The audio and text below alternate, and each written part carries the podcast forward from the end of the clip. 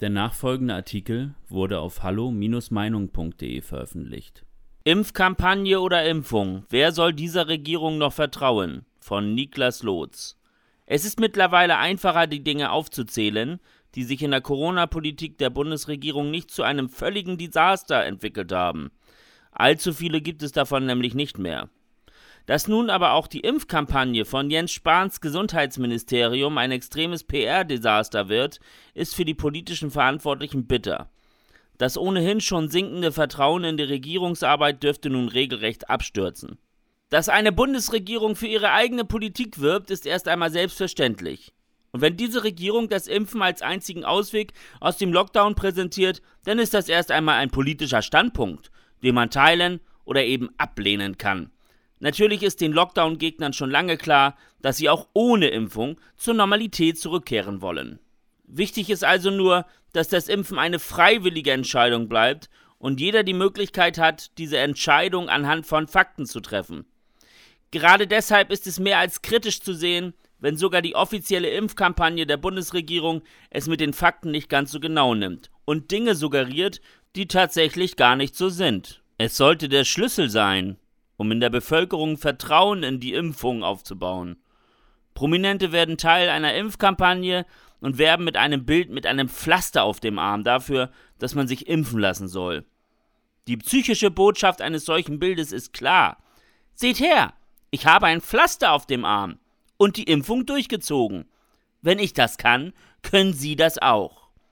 Peinlich wird es dann aber umso mehr, wenn rein zufällig an die Öffentlichkeit kommt, dass der abgebildete Impfpromi sich in Wirklichkeit gar nicht hat impfen lassen. So geschehen nun beim allseits beliebten TV-Moderator Günther Jauch, der auch mit einem Pflaster auf dem Arm für das Impfen warb. Umso größer war die Überraschung in der Bevölkerung, als Jauch öffentlich bekannt gab, positiv auf Corona getestet worden zu sein. Wie ist das möglich bei jemandem, der doch Teil der Impfkampagne der Bundesregierung ist? Diese Frage wurde so oder ähnlich tausende Male gestellt. Und schließlich gab Günter Jauch in einer Sendung zugeschaltet zu, er wurde gar nicht geimpft. Jauch selbst begründete dies damit, dass er schließlich aufgrund seines Alters noch nicht an der Reihe wäre. Eine aus sachlicher Sicht zutreffende Begründung. Aber warum ist er genau dann Teil der Impfkampagne geworden? Warum wird er mit einem Pflaster auf dem Arm abgebildet? Welches eine erfolgte Impfung suggeriert? Und die wichtigste Frage, Wäre Günther Jauch nicht zufällig positiv auf Corona getestet worden, hätte die Bevölkerung überhaupt jemals erfahren, dass er im Rahmen der Kampagne gar nicht geimpft wurde? Oder hätte man der Bevölkerung einfach nur das Foto mit Pflaster auf dem Arm gezeigt und so Millionen Menschen im Glauben gelassen, Jauch wäre geimpft worden? Natürlich ist eine Werbekampagne nicht immer nach der Authentizität zu bewerten, denn viele Promis werben ja auch für Möbelhäuser, in denen sie selbst mit Sicherheit nicht einkaufen gehen. Bei einer Werbung für eine medizinische Impfung, die ohne kommerzielle Absichten, sondern mit politischen Absichten von der Regierung selbst produziert wird, gelten aber natürlich andere Maßstäbe. Die gesamte Impfkampagne hat ja nur einen einzigen Sinn das Vertrauen der Bevölkerung in die Impfpolitik der Regierung zu steigern. Gerade hier sollte man also nicht mit einer Werbetäuschung arbeiten, sondern mit Fakten. Wäre es denn so schwer, nur Prominente mit Pflaster am Arm abzubilden, bei denen auch schon eine Impfung erfolgt ist? Die Bundesregierung ist kein Kosmetikhersteller und auch kein Elektronikmarkt. Wenn hier für etwas geworben wird, dann sollte man sich nicht billigster Verkaufsmethoden bedienen. Vor allem dann nicht, wenn man nichts verkaufen, sondern Vertrauen aufbauen will.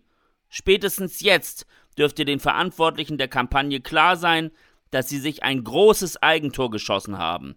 Egal wie man diese Aktion nun im Nachhinein rechtfertigen wird, der negative Eindruck bei der Bevölkerung ist verfestigt. Es geht ja nicht nur um diesen einen Fall, es geht um eine gewisse Grundhaltung der Regierung im Umgang mit der Bevölkerung. Einen Umgang, welcher wohl beinhaltet, dass man es mit der Wahrheit oder mit Versprechen nicht ganz so genau nehmen muss. Einen Umgang, der uns nun bundesweite Ausgangssperren beschweren wird, obwohl es dagegen massiven Widerstand von Justiz, Medien und Bevölkerung gibt. Am Ende muss die Bevölkerung selbst wissen, ob sie es zulassen wird, dass man langfristig so mit ihr umgeht. Weitere Beiträge finden Sie auf hallo-meinung.de. Wir freuen uns auf Ihren Besuch.